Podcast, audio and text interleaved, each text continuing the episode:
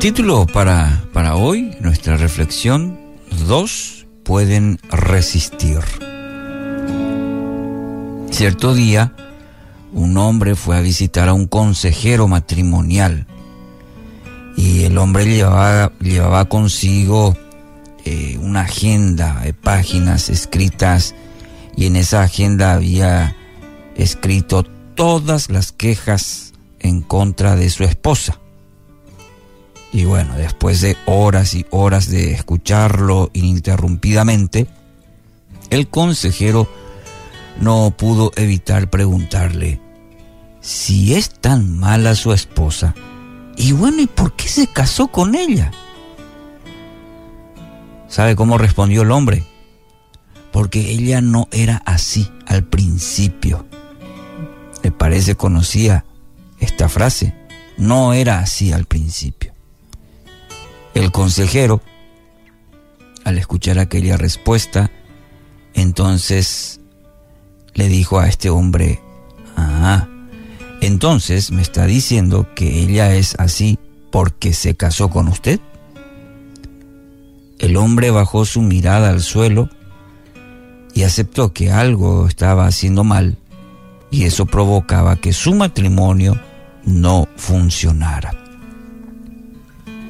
Texto, la palabra dice, por eso dejará el hombre a su padre y a su madre y se unirá a su esposa y los dos llegarán a ser un solo cuerpo. Así que ya no son dos, sino uno solo. Por tanto, lo que Dios ha unido, que no lo separe el hombre. Hablar sobre el amor y, y Dios ha creado el matrimonio, una institución, una institución divina, dice la palabra. E indudablemente este tiempo en el que vivimos, eh, esta institución, el matrimonio, es blanco de muchos ataques. Creo que el matrimonio nunca ha sido tan golpeado como en este tiempo. Ideologías intentan restarle su importancia para la felicidad, la identidad y el desarrollo de esta institución, el matrimonio, que fue creado por Dios mismo.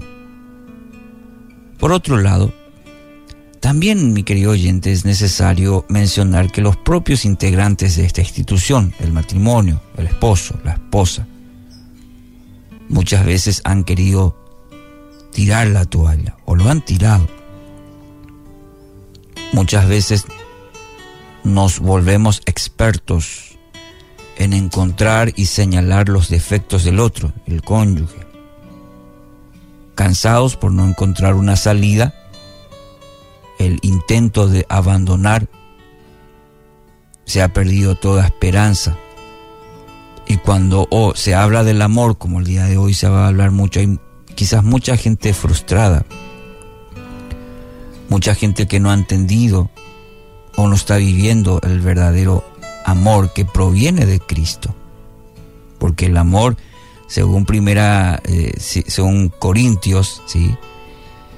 el capítulo 13, eh, nos define el amor el apóstol Pablo y no es como necesariamente el mundo lo presenta, lo vemos, ¿sí?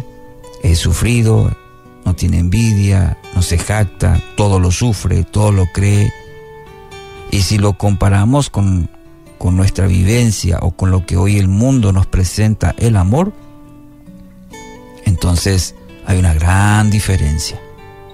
Cuando lo trasladamos esto al ámbito de las relaciones, ya sea un noviazgo o en el matrimonio, es necesario incorporar y vivir en, en esa relación. Si no está complicado el tema. Dios ha diseñado, usted que está escuchando esto, y quizás eh, su matrimonio, cuando su vivencia de hoy, su matrimonio, quizás no es lo que esperaba. Mire, Dios ha diseñado el matrimonio para que fuera indisoluble. Entonces es necesario y urgente, en lugar de estar buscando excusas para abandonar, el barco, como se dice, como para abandonar la promesa que ha hecho, buscar la forma de permanecer juntos. Usted podrá decir, no, ya intenté. Sí, usted intentó. Como en el caso de, la ilustración con el cual arrancamos esta reflexión. Quizás usted se siente identificado, identificada con, con esta situación. Pero hay una sola forma de encontrar propósito en el matrimonio, en cualquier tipo de relación, pero hoy el, matrimonio, cuando Cristo es parte, cordón de tres dobleces no se rompe fácilmente, dice Eclesiastes, ¿verdad? Es decir, esposo, esposa y Dios. Eh, cuán importante o cuál es la participación de Dios en su matrimonio. Puede ser que sea un lindo eslogan, puede ser que tenga un cuadro en su casa que diga Dios es reina en este hogar, pero le pregunto, ¿es así en su relación realmente? Dios está reinando en su matrimonio, tiene el primer lugar en su matrimonio. Querido oyente, esto solo es posible si en la relación está Dios presente.